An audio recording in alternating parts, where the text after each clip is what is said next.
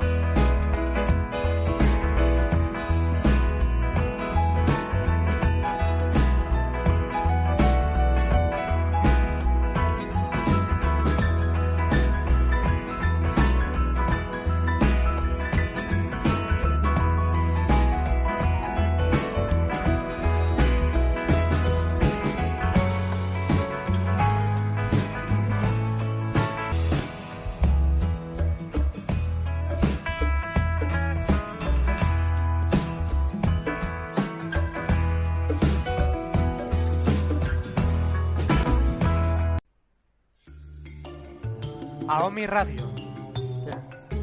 Puedes escucharnos en www.magosonline.es. No lo dudes, regístrate en nuestro foro para compartir experiencias con otros compañeros. Te esperamos. Aomi Radio, tu radio de magia. a magos del panorama nacional e internacional. Programa conducido por los magos Julio Caso, Pablín Carreras y RJ. No te lo pierdas, escúchanos porque comenzamos.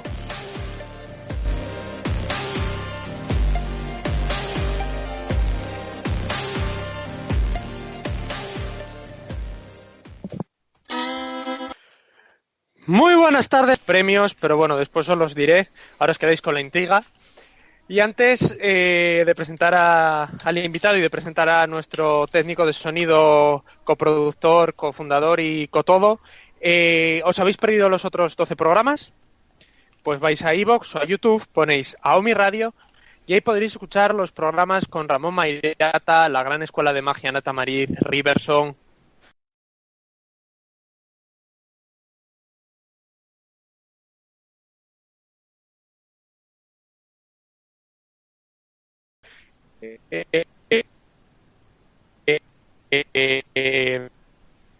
en Instagram, si ponéis Magos Online, y todas las novedades que vamos publicando. Y ahora sí que sí. Muy buenas, Julio. ¿Qué tal estamos? Buenas tardes a todos. ¿Qué tal? Otra vez, otro semana más con estas entrevistas que hacemos por, por la radio online que tenemos en que, que permanezcáis atentos a, a la entrevista y que, bueno, que participéis en el chat.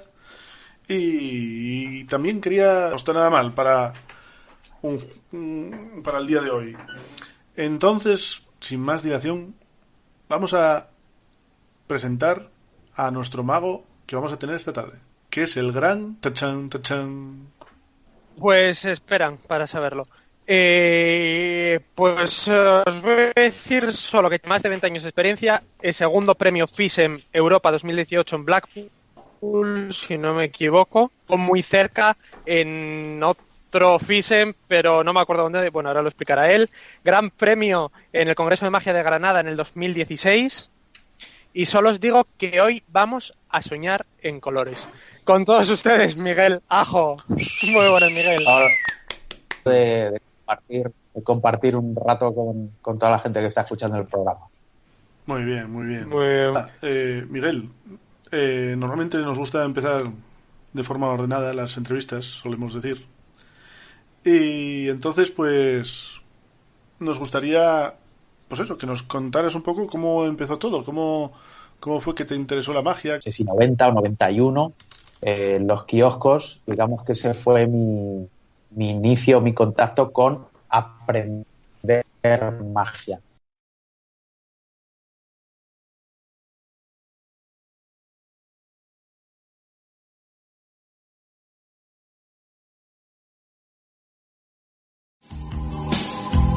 Olvidaron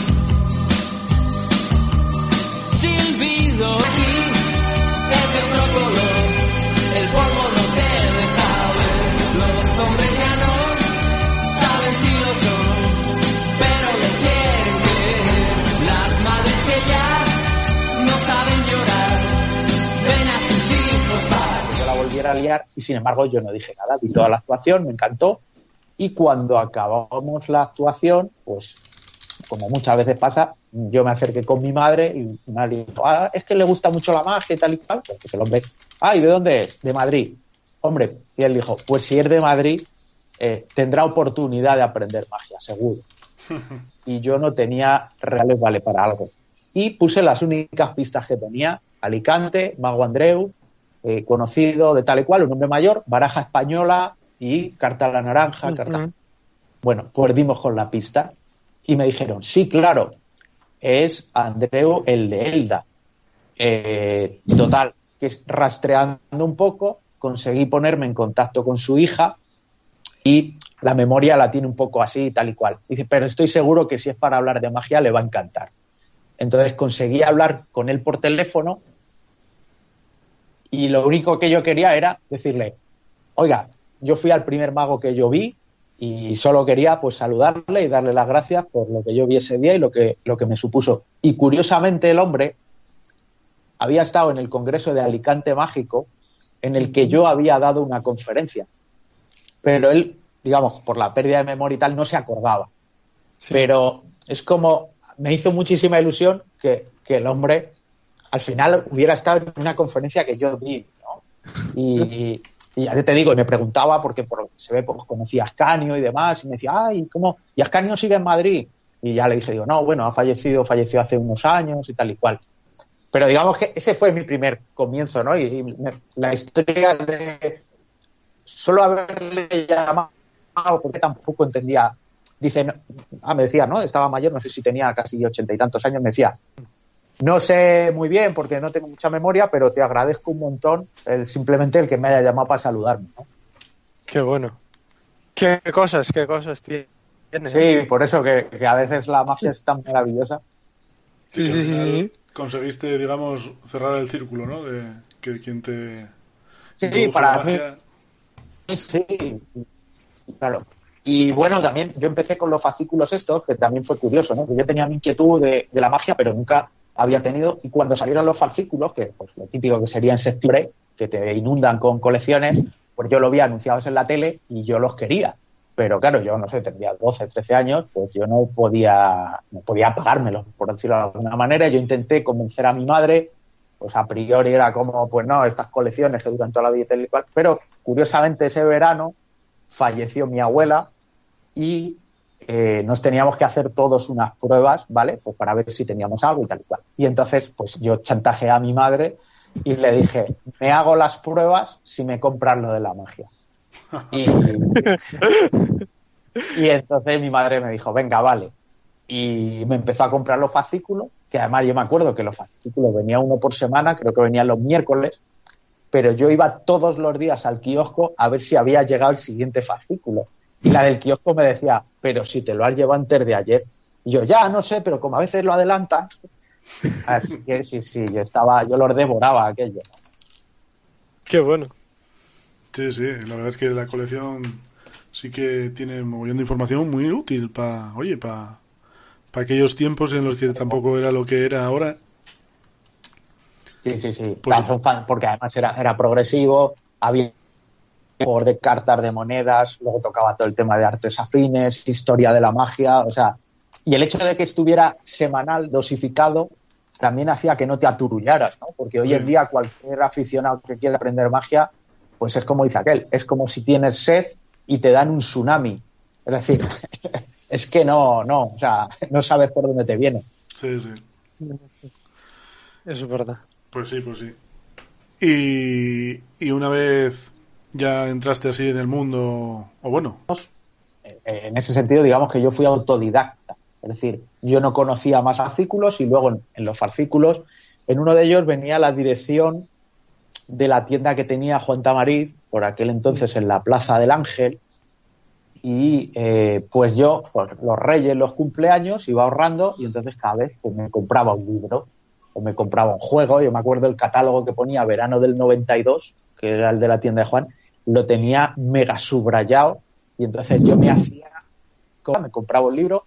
Por aquella época yo creo que Cartomagia Fácil de Florenza, volumen 1, y porque yo nada más que leía, claro, yo no conocía a ningún mago, ni existía YouTube, ni nada. Entonces yo solo veía dedos por todos los sí posibles que a mí no me llegaban la mano de ninguna manera. Y primer mago, nada de Juan. Entonces me acuerdo que fui con un mago y dijeron, le pregunté por la 6 y me dijeron, ah, pues mira, este chico va ahora para la 6, vete con él. Y yo llegué allí, ya te digo, yo creo que era el año 96, y el ambiente era muy cerrado. Entonces yo cuando llegué allí, el chico se fue a su bola y yo me quedé solo. Y entonces a cada círculo, gente que yo me acercaba, como que cerraban un poco. Estaba en la 6 todos los lunes. Entonces, hubiera tenido la posibilidad de conocerle personalmente, que no lo tuve. Y entonces, esto fue en el 96 y ya hasta el 99 no vuelvo a la 6.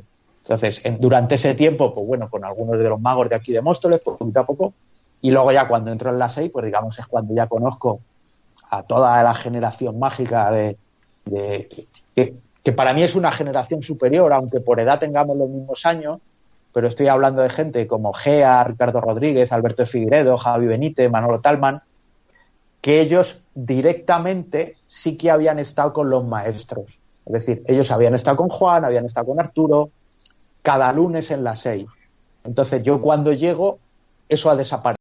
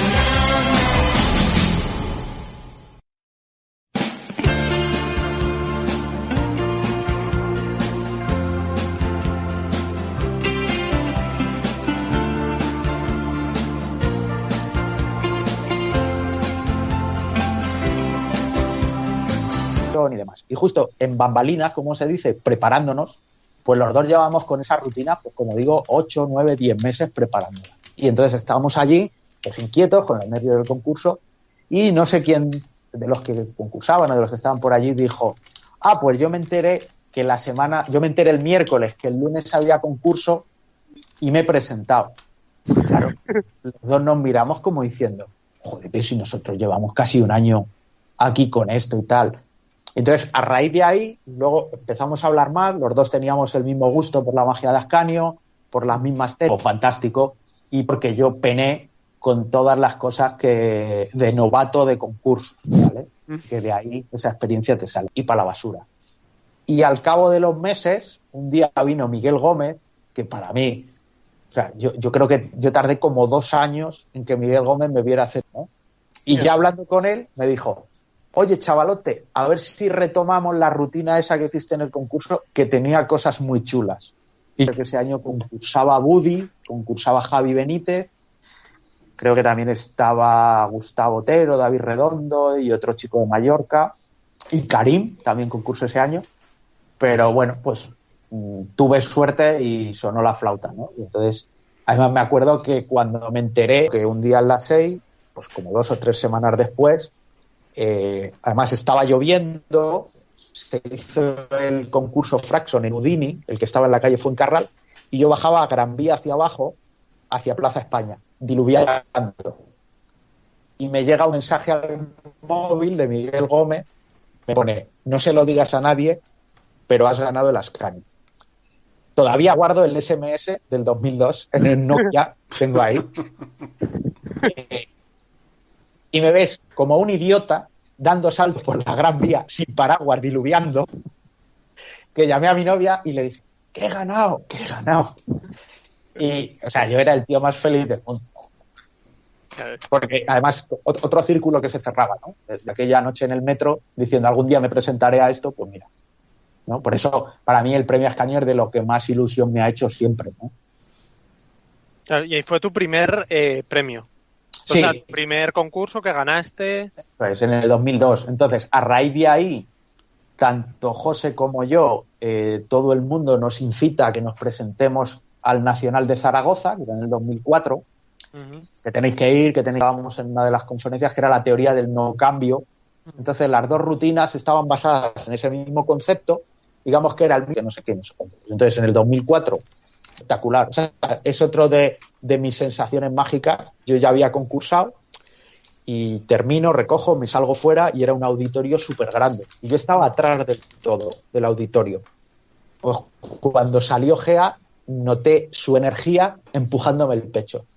Y yo estaba eh, a la otra punta, pero lo que ocurrió ese día en esa actuación, saber los que estaban allí presentes.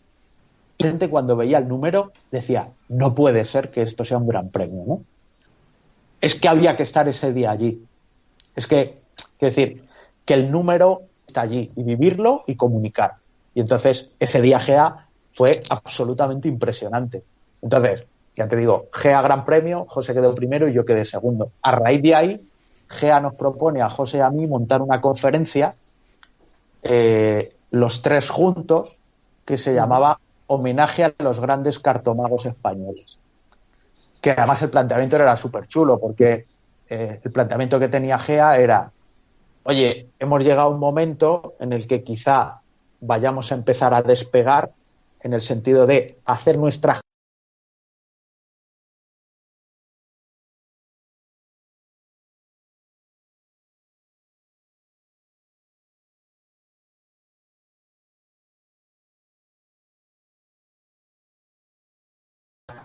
cositas y de Gaby, José hablaba de Juan Tamariz y, de, y yo hablaba de Arturo de Ascanio y de Miguel Gómez. Y entonces cada uno hablaba un poco de ese mago y hacía un juego basado en Oviedo Sí, en eh, en las meriendas. En, una, en la primera merienda de locos, yo creo que fue. Sí. Y de ahí estuvimos trabajando, ¿no? Que también es curioso porque tanto José como yo, José es ingeniero aeronáutico y yo soy ingeniero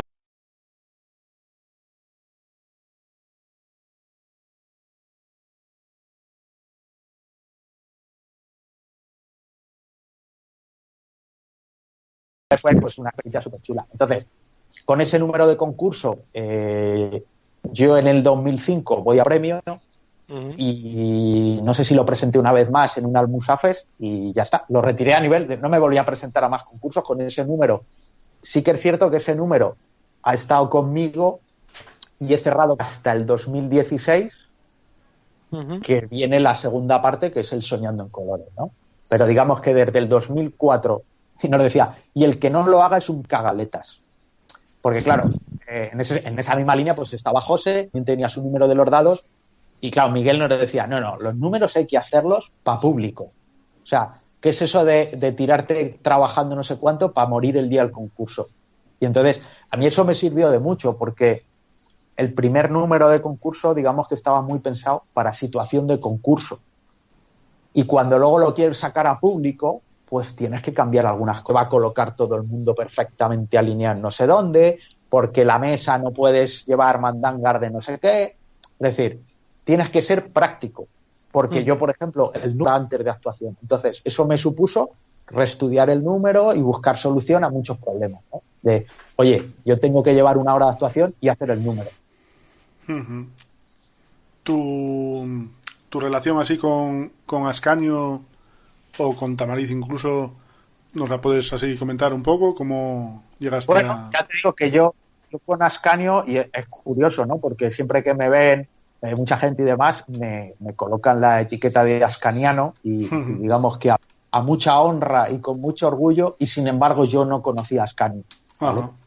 Eh, pero claro, yo cuando entro a la 6, como digo, en el año 98, por un lado, eh, digamos que entro a conocer a Ascanio a través de esa generación que os estaba hablando antes, que sí, sí que tuvo contactos directos. Entonces, a mí ahí Manolo Talman me pasa los canutillos de Ascanio, uh -huh. eh, digamos, los, los, que había del 1 al 6, ¿vale? Y eh, durante dos años y medio me dedico exclusivamente a estudiar Ascanio. O sea, exclusivamente quiere decir que yo no leía, no veía vídeos de nada que no fueran de Ascanio. Porque yo todos los días para ir a trabajar tenía como una hora y cuarto, hora y veinte de, de tren, de ida, más otra hora y cuarto y hora y veinte de vuelta. Con lo cual, todo ese tiempo yo me dedicaba a machacarme los canutillos.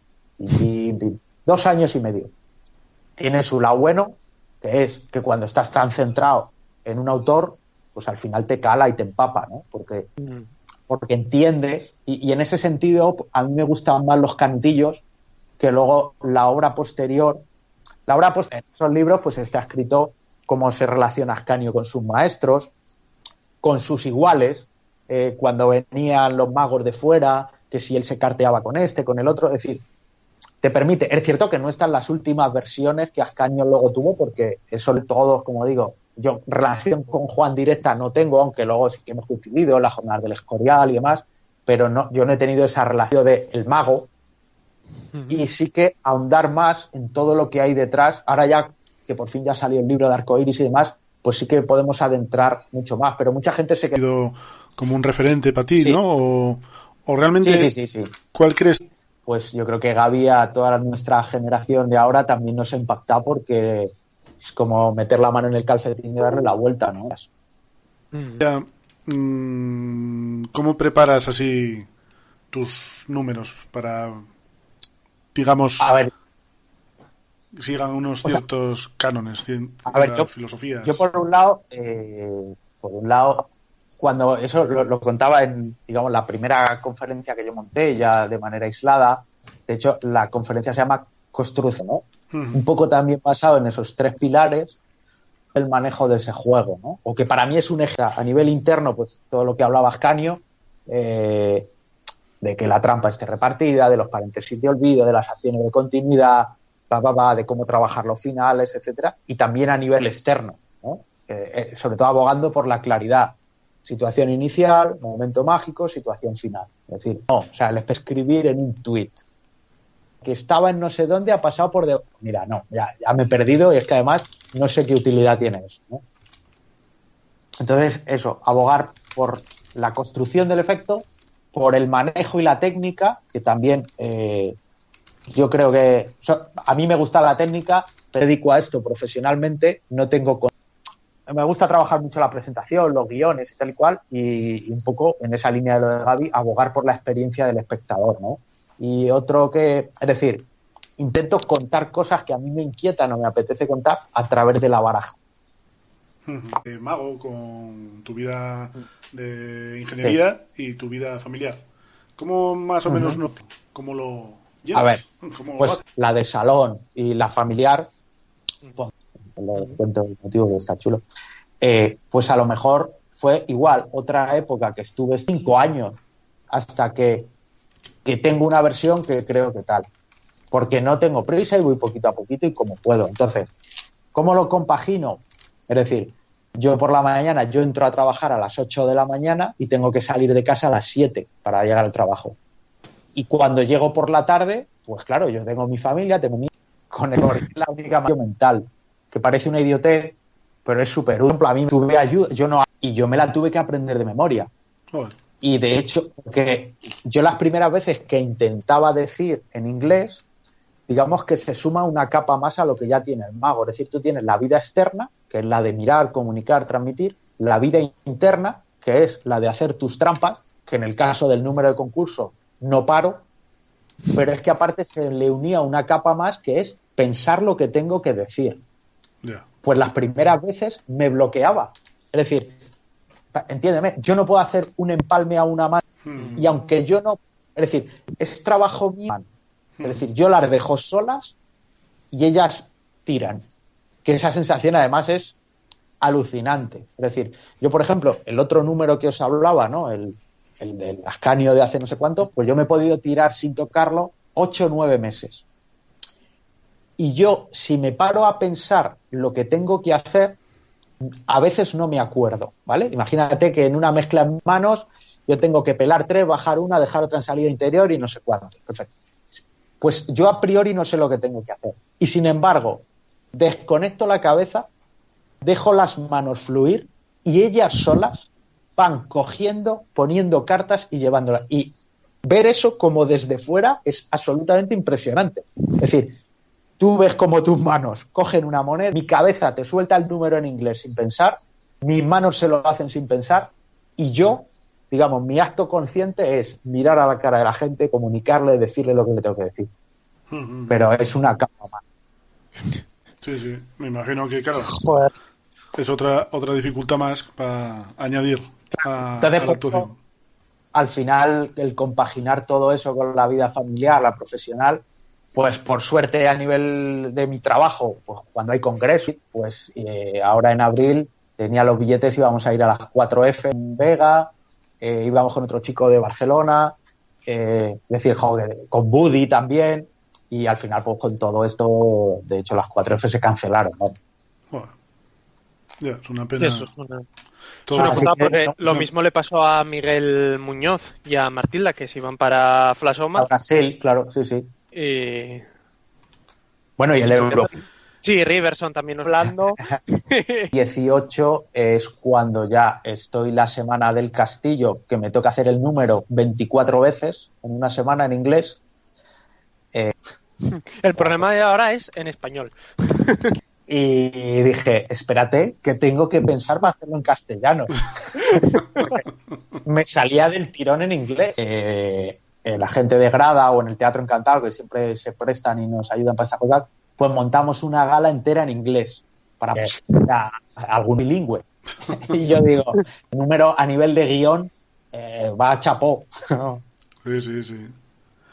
Pues ya que, bueno, supongo que la magia te ha aportado lo que sí que es, o, o, diferentes a, lo que tú tienes pensado que ibas a tener, o... Yo, yo no he viajado muchísimo fuera, ¿no? Y oh. la gente hacía tres cuartos de hora de cola para ver mi actuación que duraba 16 minutos.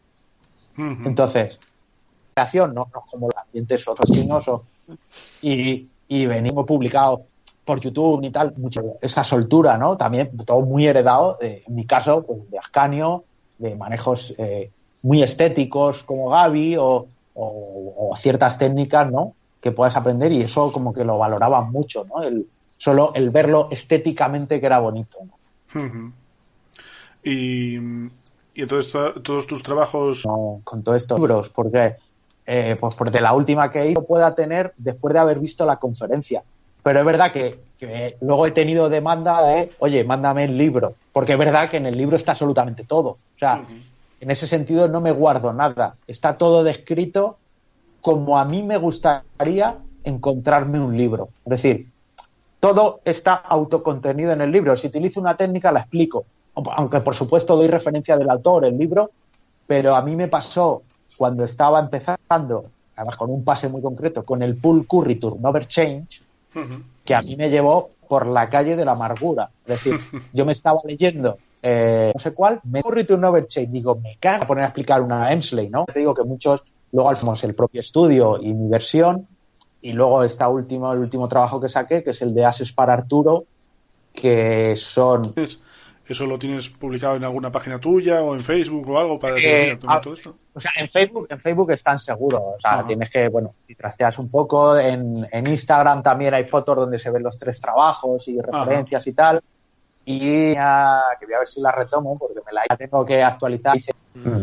Lo que pasa es que hasta que pueda que vuelva todo esto, que pueda volver a... Los que quieran ir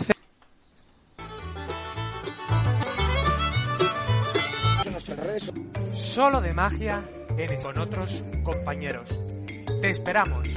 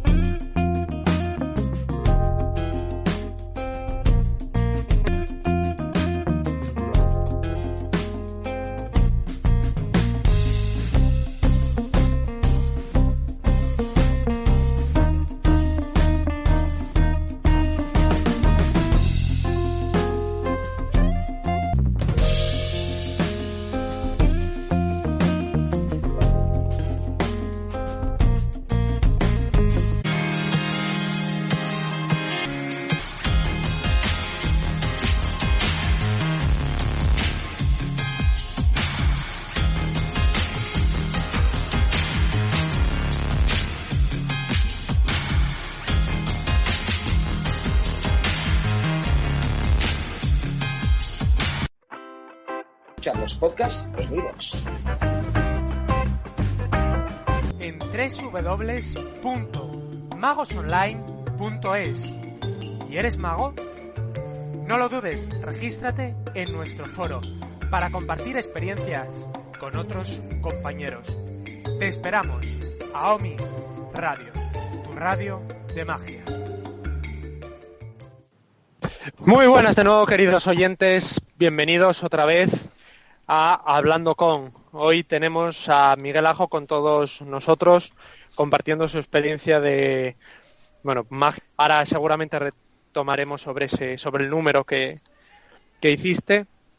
Y antes de nada, eh, quiero hacerte una pregunta que ya contestaste en la primera. Eh, yo tengo un trabajo de persona humana, que, que yo digo, con horarios, con horario de oficina de 8 a 6 y estas cosas, pero eh, también digamos que actúo profesionalmente, es decir, entre pues actuaciones, conferencias, talleres. Porque no sabemos quién eres y seguro que Miguel te la contesta encantado. Bueno, Julio, tenías tú creo que alguna también pregunta, algún tema que querías tratar en esta parte.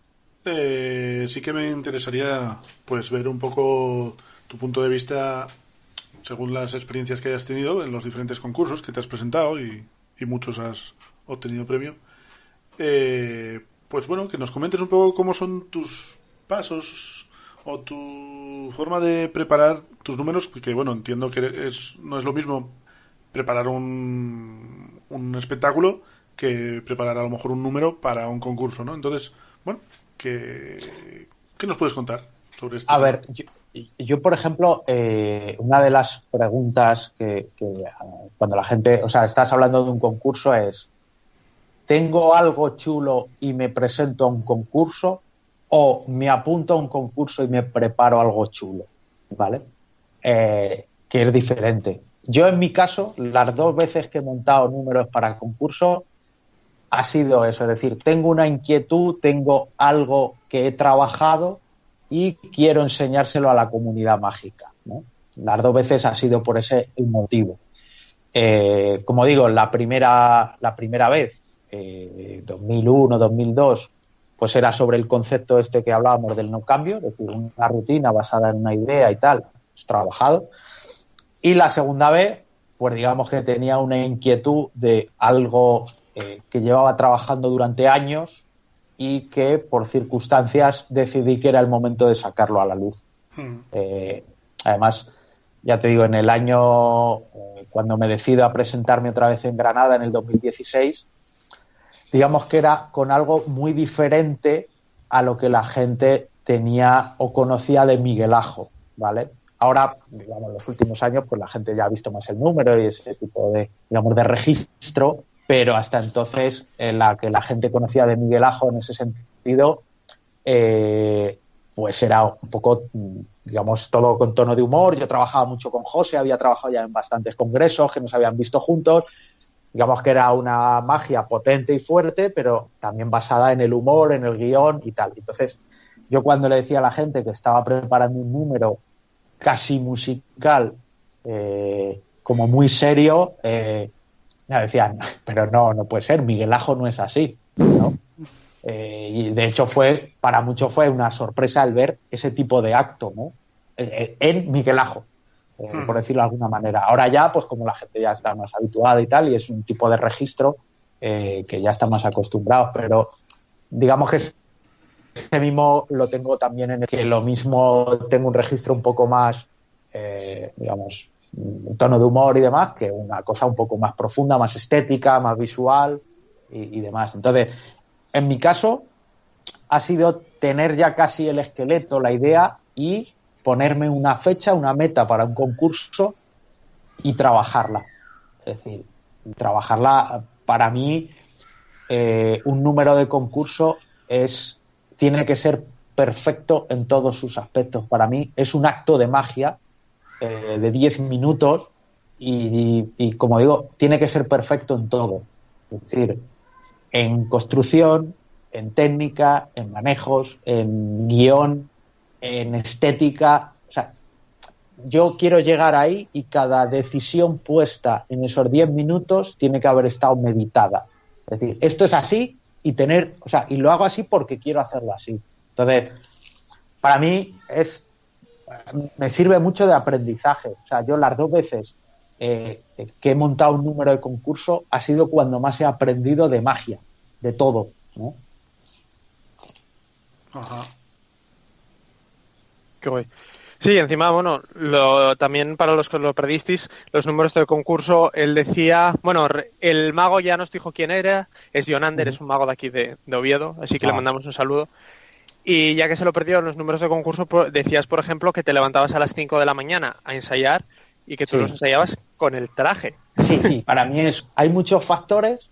Eh, tú, por ejemplo, cuando vas a ensayar, el hecho de ensayar con toda la ropa y todo, imagínate que tú en tu casa pues ensayas cómodo, con una camiseta y un tal. Y ese día te pones una americana porque pues el concurso te pones una chaqueta. Y la chaqueta tiene un tiro en la manga corto que te impide estirar el brazo lo suficiente. Y te das cuenta ese día en el concurso. O imagínate que llevas una corbata, no lo sabes. O que los zapatos tengan la suela muy resbaladiza y te escurres. O un montón de cosas. Es decir, tiene que ser en condiciones reales. Una de las grandes diferencias entre cuando me presenté en el 2004 y cuando me presenté en el 2016 es el haberlo rodado en público. Es decir, eso es un consejo que, me dio Miguel Gómez y que yo, la, digamos, la primera temporada, pues, o, no tenía medios o no le hice mucho caso, le decía, mira, antes de ir al concurso tienes que haberlo hecho 50 veces en público para un ensayo real. Es decir, lo tienes que tener megatrillado de tu casa. Eso se sobreentiende. Pero el, ese nerviosismo de esto lo tengo aquí, esto está en el bolsillo, el otro colocado, el otro no sé qué, vamos para allá, vamos para allá, pum. Tú lo has vivido 50 veces. Y no el día del concurso, que va de nervios hasta las orejas, y encima, o sea, yo he visto magos que salen y se han dejado la baraja dentro. O que se les ha olvidado cargarse la carga final de no sé qué. ¿Por qué? Porque si tú ese número lo has hecho 50 veces en público, tú te chequeas antes de salir y te has enfrentado a situaciones de ¿qué pasa si se me cae esto? ¿Qué pasa si no cogen aquello? ¿Qué pasa si tal? Y eso ya te ha pasado y le has buscado remedio.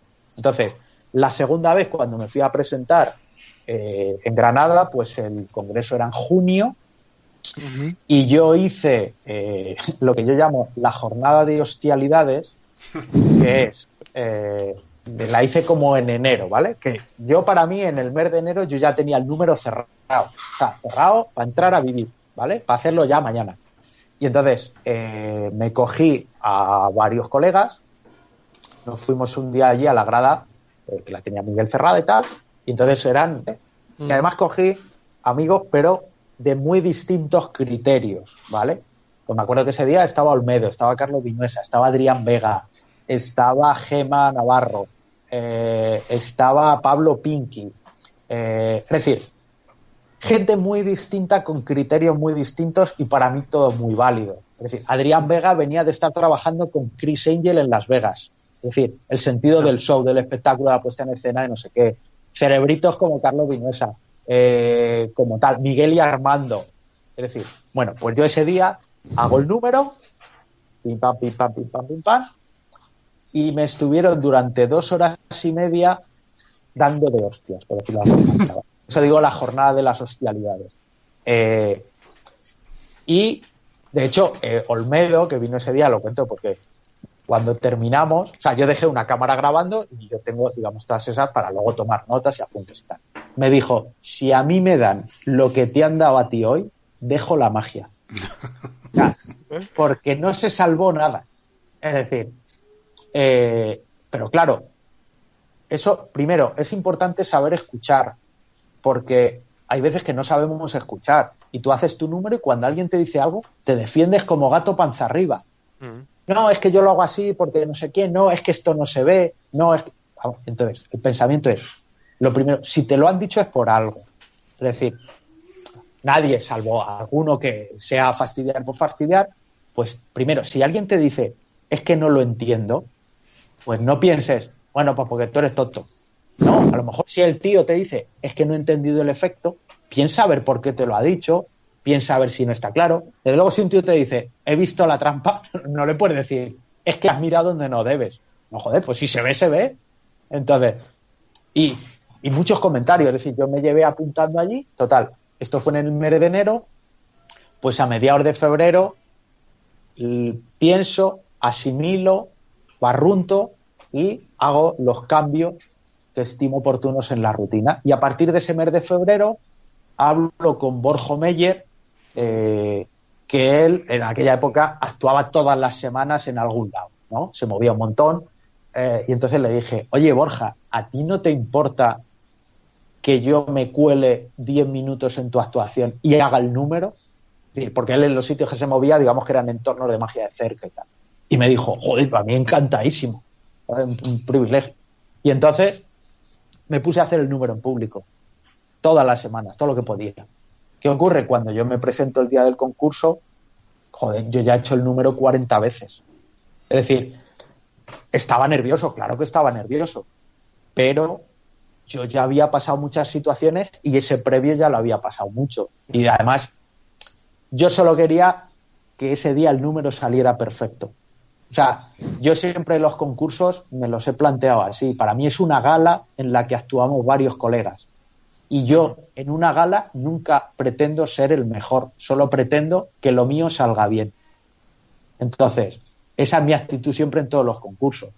Entonces, yo la verdad es que cuando fui al concurso de Granada, yo solo quería enseñar ese trabajo. No tenía ningún pensamiento ni de premios, ni de nada, ni de todo lo que vino después. Es decir, yo acabé el número y dije, según, además, lo saben, ¿no? Eh, en ese tiempo eh, formamos un grupo así como Munsal, eh, Luis Olmedo y Turco dos por uno, Julián, que aparte de Julián también es compañero mío de trabajo. Y yo siempre digo, cuando le dé la vuelta a ese arco iris, habré terminado. Es decir, y diré, lo he conseguido ya está, lo que venga después me da todo igual. Pero para mí era una meta llegar a ese punto ese día y que saliera bien. Y llegó y salió bien. Bueno, la verdad es que ya te digo, para mí todo eso es un regalo porque eh, date cuenta que eh, o sea, después vino el Gran Premio Extraordinario. Mm. Para que os hagáis una idea, eh, gran premio extraordinario en la categoría de cartomagia solo se había concebido tres veces en toda la historia. A Juan Travarí, Arturo de Ascanio y a Miguel Ángel Gea en el 2004. No se había vuelto a conceder un gran premio en la categoría de cartomagia. Con lo cual, eh, nunca, ni en mis mejores sueños, había imaginado eso. Entonces, eh, además en la entrega de premios, pues claro, dan el tercer premio, dan el segundo, dan el primero que se lo dan a Pipo y a mí no me habían dado ningún premio.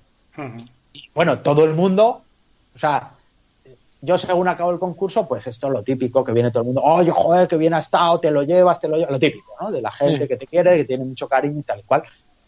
Y yo, la verdad es que, es que me, y con perdón, me la sudaban los premios ya. Yo había acabado y la rutina había salido bien y era lo único que quería. Yo, de hecho, en la cena esta de premios, yo estaba súper tranquilo. O sea, me empezaron a poner nervioso 15 minutos antes, la gente, que venía todo el mundo, oye, que, verás que bien, que no sé qué, qué tal. Y yo, bueno, déjame en paz y yo no... Y claro, cuando veo que dan el primero y veo que no me han dado ningún premio, yo había vivido una situación parecida en el Congreso de Valencia con Javi Santos.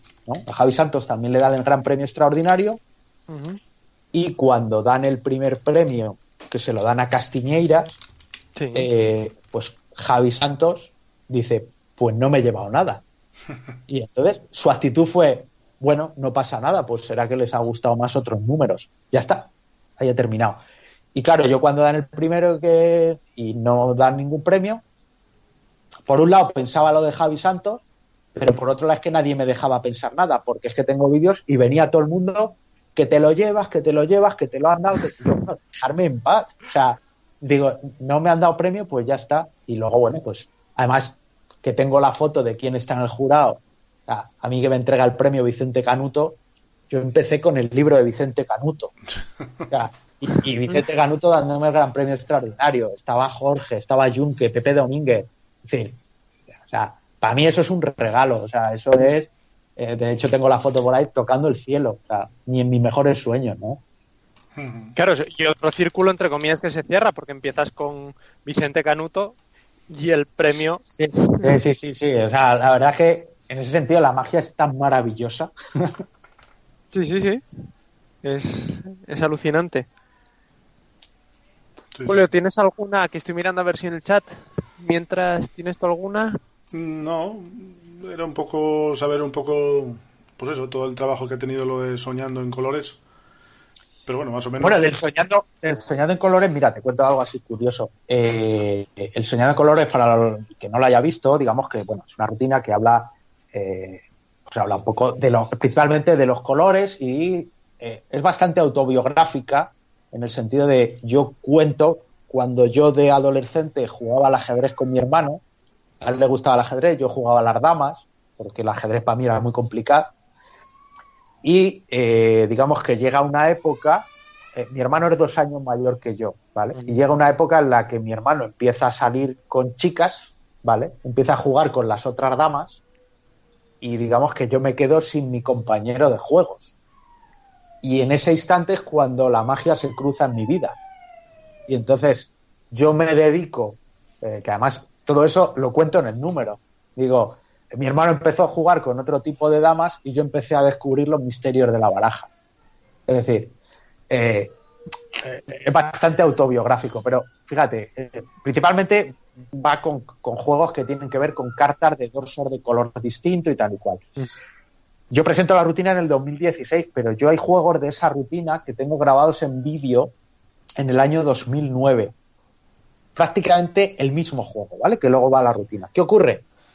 Yo la asamblea de colores, como te mm. digo, la tengo grabada en vídeo en el año 2009 con la música del Over the Rainbow eh, de Israel de Israel Kamakawiwo con el ukelele, ¿vale? Porque me venía muy bien por el timing. Pues en el año 2012, Andos se presenta un FISEM con una rutina de cartas de colores y el over de Rainbow de fondo. Evidentemente, él no me ni él me había visto a mí, ni yo le había visto a él. Pero ¿qué ocurre?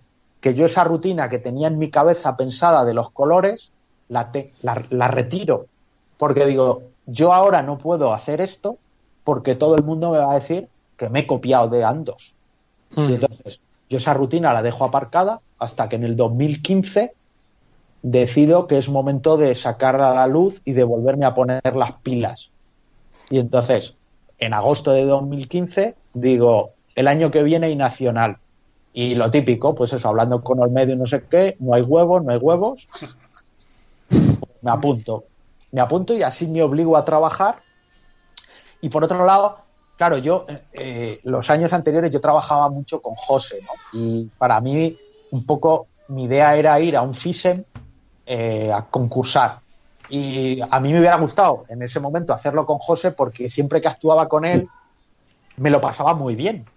Y, y siempre, además los dos teníamos la sensación de que la parte difícil la hacía el otro, ¿no? Con lo cual era muy, salía a trabajar súper cómodo. Y, yo con José muchas veces lo hablamos y digo, joder, que no molaría ir a un concurso que siempre está súper tenso, súper relajado, actuar los dos juntos a gozárnosla, ¿no? Y a dar guerra. Es decir, de hecho nosotros, jo, pues eh, teníamos ya un espectáculo de hora y media entre los dos. O sea, no uno, otro, uno, otro, sino entre los dos. Y hacíamos, yo creo, números muy chulos a dos manos y tal cual. Eh, yo tengo un hijo, José tiene un hijo y los tiempos de ensayos se complican cada vez más, con lo cual el último trabajo que hacemos juntos es presentar la gala del Nacional de Cáceres. Pero a mí me queda la cosa de querer ir a un FISEM. Y entonces es cuando decido que, pues si no será juntos, seré yo solo. Tiro, con la rutina a ver hasta dónde da. Y entonces pues viene el nacional, del nacional viene el europeo y del europeo nos vamos al castillo, nos vamos a las cuatro Fs y me voy al FISEN de Corea en el 2018. Y otro círculo que se cierra, es decir, cuando me planto a concursar en el FISEN, antes de hacer el número, yo dije, he llegado. O sea, o sea era, era tan irreal en tus mejores sueños cuando, además, me hace gracia, ¿no? Porque eh, mi cuñada que me conoce desde siempre, yo me iba a grabar el Chantatachan, eh, que quedábamos, estábamos todos los colegas en el parque y no sé qué, y yo llegaba a la hora y yo decía, me voy, que empieza el Chantatachan, me voy a grabarlo. Y todo, claro, con 13 o 14 años a mí me miraban como el friki este donde irá. Y claro, mi cuñada me decía, eh, joder, ¿quién te lo iba a decir a ti cuando tenías esa edad que ibas a acabar en el campeonato del mundo en Corea? Eh, es decir, es que eh, yo muchas veces se lo digo a la gente, si tienes un sueño, persíguelo a muerte. Porque es que a veces, por muy lejos que parezca, o sea, eh, vete a por ello como sea. Porque yo antes de salir dije, joder, aquí estamos. O sea, yo estaba con Luis, digamos que a raíz de, eso con Olmedo hemos compartido muchas, muchas experiencias. Experiencias de magia y experiencias de vida, ¿no? Y, los dos estábamos aquí de, tío, que estamos aquí, ¿eh? O sea, que vamos ahí. Eh, además, nosotros concursábamos el jueves y el martes ya había números de magia de cerca que concursaban. Y cuando vimos el concurso, los dos dijimos, ojo que con estar a la altura está muy bien, ¿eh? el nivel que hubo en el Fisen de Corea, en magia de cerca, fue brutal. O sea, fue absolutamente brutal. Es decir, yo tengo puntuación de segundo premio y sin embargo no tengo premio. Me quedo a un punto del tercero. Pero es que, o sea, yo, eh, por no entrar en rollos, pero eh, me refiero, yo tengo 72 puntos, a partir de 70 es puntuación de segundo premio y se entregan dos terceros premios con 73 puntos. Es decir, el nivel que hubo fue brutal. Entonces, pero el hecho de salir allí y estar a la altura, joder, o sea, al principio, cuando ves, dice, ah, no me ha dado premio, me queda un punto, me cago en 10, te llevas un sabor agridulce, pero cuando han pasado dos semanas y lo ves con perspectiva, dices, joder, macho, que hemos estado allí, que te ha visto todo el mundo. Es decir, que para alguien como yo, que no soy profesional, que no me dedico a la magia, joder. Sí, es eh, todo un logro, ¿no? Claro. Es la meta, ¿no? Es el, como decirlo así, el, el cielo. Eh, no puedo ir más arriba. Bueno, más arriba, sí, al premio, pero...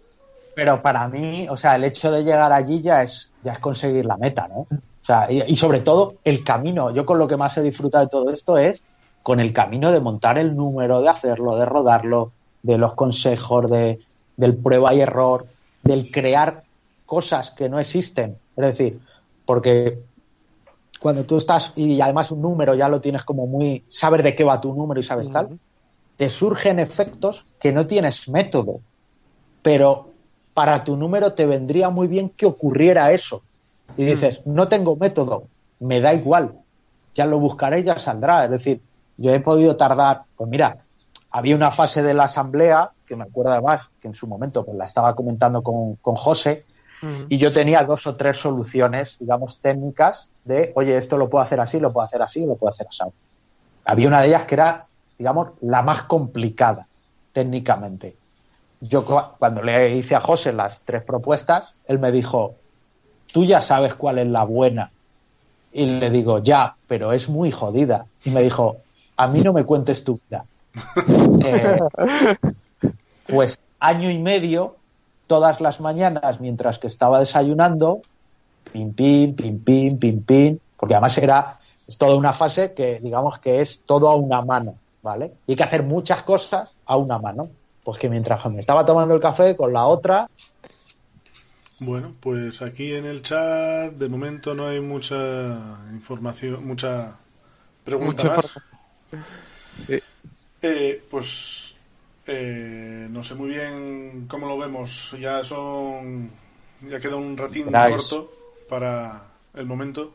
No sé si quieres comentarnos algo más, eh, José. yo me acuerdo de haberte leído mucho en, en el foro de la Dama Inquieta. Dentro de un tiempo tendremos por aquí a Carlos Hampton contándonos también sus. El otro día el otro día lo, lo no sé qué grupo de magos, que se echa de menos esos foros. Es verdad que hoy en día, por cómo nos movemos, por la inmediatez, por todo, no funcionan, ¿no? No funcionan, pero no porque los magos sean así asados, sino porque no funcionan ese tipo, por lo menos a nivel de magos, ya no funcionan los foros así. Pero yo he aprendido tanto y he conocido a tanta gente a través del foro de la dama inquieta. O sea, no está pagado lo que. Es decir, mira, el, la charla o el monográfico que os hablaba del Suite Apparition surge de ahí. Surge de que yo estoy trasteando con versiones y empiezo a preguntar a la gente y empiezo a hablar con Kiko, eh, empiezo a hablar con Buddy, empiezo a hablar con este, a rascar en el efecto, ¿no? Y de ahí pues surge, y de hecho no sé si el origen que lo sacó Ricardo Sánchez, no sé si era de 2006, eh, que ya estaba yo dando por saco con el Suite Apparition eh, y tal, ¿no? Que lo que os comentaba antes, como curiosidad, eh, el título de la conferencia del libro mío se llama La dulce aparición. Y es porque una vez hablando con Luigi, me dice, es que todos los magos lo decís mal, porque no es sweet apparition, es sweet apparition. Dice, porque, me dice, porque sweet es dulce y sweet es el palo de la baraja. ¿no? es decir, el nombre original es la aparición del palo. Y dice, y todos decís sweet apparition. Y entonces yo por eso dije, perfecto, yo al juego le voy a llamar la dulce aparición. Sí, a mí, yo me acuerdo también eh, todas las anécdotas de después un poco el, la rutina que presentabais de los magos piscineros, ¿no? Ah, bueno, sí, sí, sí. Eso, bueno, esa es otra rutina que también es completamente autobiográfica. Es decir, yo, yo conocí a mi novia, la que hoy es mi mujer, en la piscina haciendo magia. Yo fui el primer mago piscinero. el, y además, es que lo contábamos en la rutina. El típico mago que lo único que quiere es vacilar y tal, y me pongo la mano detrás de la espalda. Y es más, yo creo que a posteriori cuando he preguntado, precisamente era como, está el pesado este de la baraja.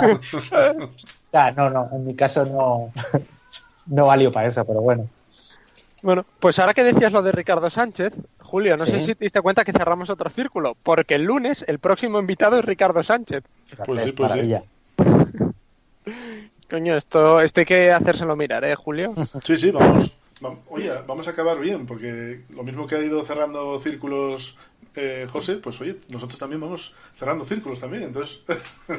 Eh, José, no sé si cerraría círculos, pero Miguel sí, ¿eh? Sí, sí, sí.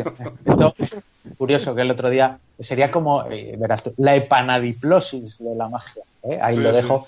Eh, Ahora es la palabra. Ah, vale, es que, es que, fíjate, eso es curioso. Es, es una de las figuras retóricas, ¿eh? de, como la metáfora o el hiperbatón o el no sé qué. Entonces me acuerdo una época que nos juntamos unos cuantos magos de Madrid. Eh, nos juntábamos en la casa de Javi Benítez eh, y estuvimos durante un año y la temática que teníamos era en busca del lenguaje expresivo de la magia. ¿vale? Y lo que nos dedicamos fue a estudiar otras artes, como música, literatura, pintura eh, y demás, y cuál era su lenguaje de comunicación y ver si en la magia podíamos sacar algo parecido. Entonces, en uno de los temas que yo utilicé fue las figuras retóricas del pensamiento y cómo aplicarlas a la magia, ¿vale? Entonces había varias, eh, y una de ellas era la epanadiplosis, que es cuando, eh, digamos, el verso o la estrofa comienza igual que, o sea, termina igual que ha empezado. Y hay muchas rutinas que son cíclicas. Si os fijáis, hay muchas rutinas, sobre todo rutinas de concurso, que comienzan igual que empiezan, ¿vale? Eh, que esa parte es curiosa, ¿no? Entonces, por eso viene la epanadiplosis en la magia. y, un, y un detalle que nunca supe muy bien, ¿por qué Miguel Ajo? Ah, ah es curioso. Eh, pues mira, eso...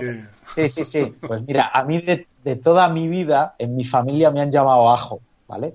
Porque, como, he dicho antes, yo tengo un hermano que es dos años mayor que yo y, eh, como sabéis, a todos los niños de pequeñitos se les dice lo de ajo, ajo, ¿vale? Y entonces mi hermano pensaba que yo me llamaba ajo.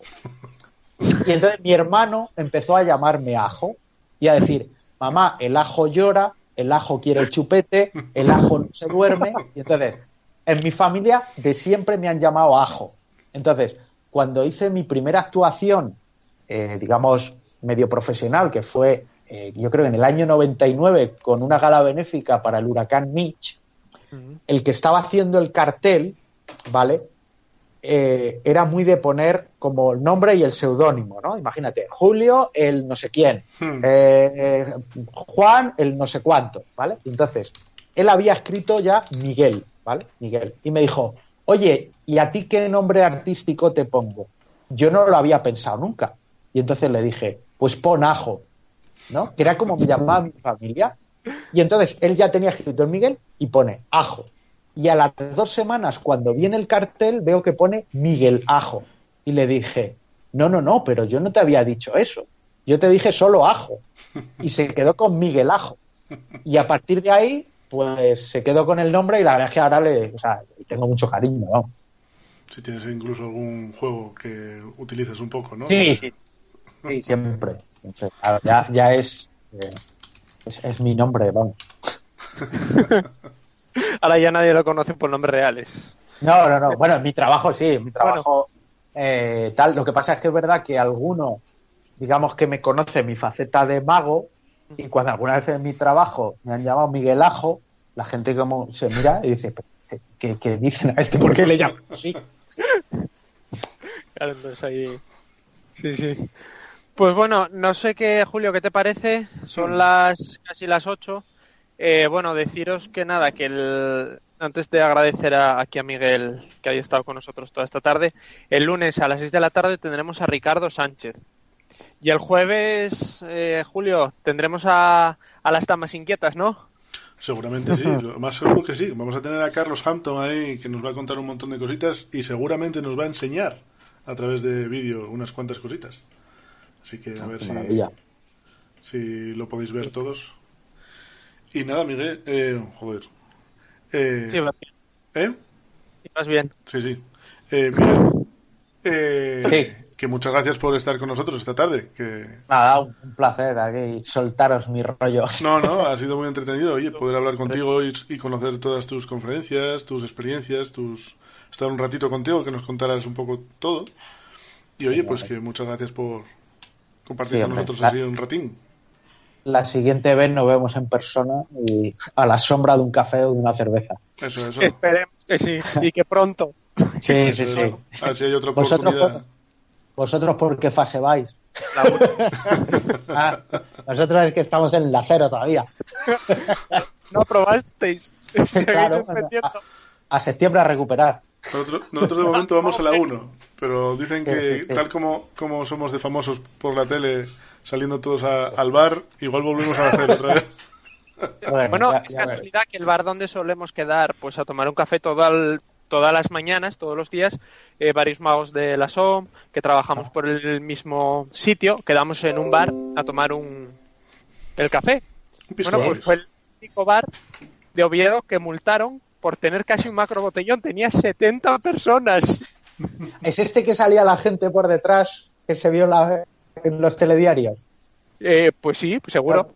Seguro.